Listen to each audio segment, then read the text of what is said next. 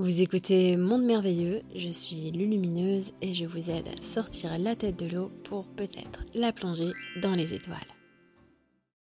J'ai rencontré un homme et on est super connectés, fusionnés, on a l'impression d'avoir vécu ensemble dans des vies passées. Comment savoir quel type de relation nous lie et comment développer notre connexion? On pense très souvent à la même chose et le disons à haute voix en même temps. C'est quelque chose qui est typiquement humain de vouloir savoir les choses avant de les vivre et pourtant, il nous faut les vivre pour les savoir. Si nous voulons savoir justement de quel type de relation euh, nous allons faire l'expérience, eh bien, il faut en faire l'expérience. Il y a évidemment différents types de relations, puisque nous sommes encore très friands de mettre des cases partout. On fera des différences entre les âmes sœurs, les âmes jumelles, les âmes doubles, mais s'il vous plaît, prenez garde à ne pas vous perdre dans des cases puisque tout ce qui définit finalement vous limitera peut-être. Pour savoir quel type de relation vous devez vous entretenir finalement, posez-vous la question euh, si vous n'êtes pas en train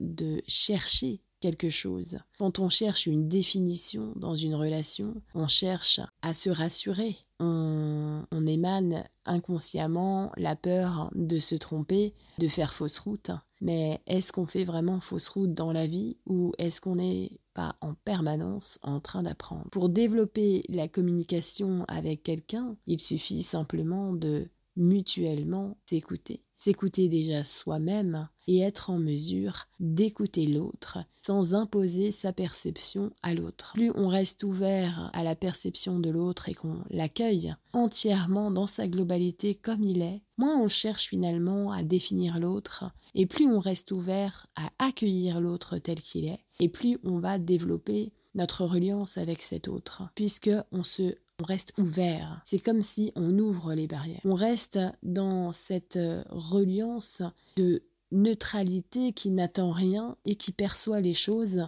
au lieu de les attendre et qui n'est pas là pour euh, les juger et les définir, mais simplement pour les observer. Et c'est dans cette euh, observation, dans cette contemplation, qu'on va recevoir beaucoup d'informations, des informations qui vont nous permettre de nous ajuster à la vibration de l'autre et de nous harmoniser avec lui ou avec elle. C'est comme ça qu'on va pouvoir justement avoir de grandes affinités avec une personne puisque on va respecter sa vibration, sa manière de voir. Cette, euh, ce respect, évidemment, doit être mutuel pour être harmonieux. Ça ne doit pas aller que dans un sens, hein, sinon ça ne marchera pas non plus. C'est un peu comme une fenêtre. Si d'un côté vous ouvrez la fenêtre, mais de l'autre vous n'avez pas ouvert les volets, eh bien vous ne verrez pas le soleil passer.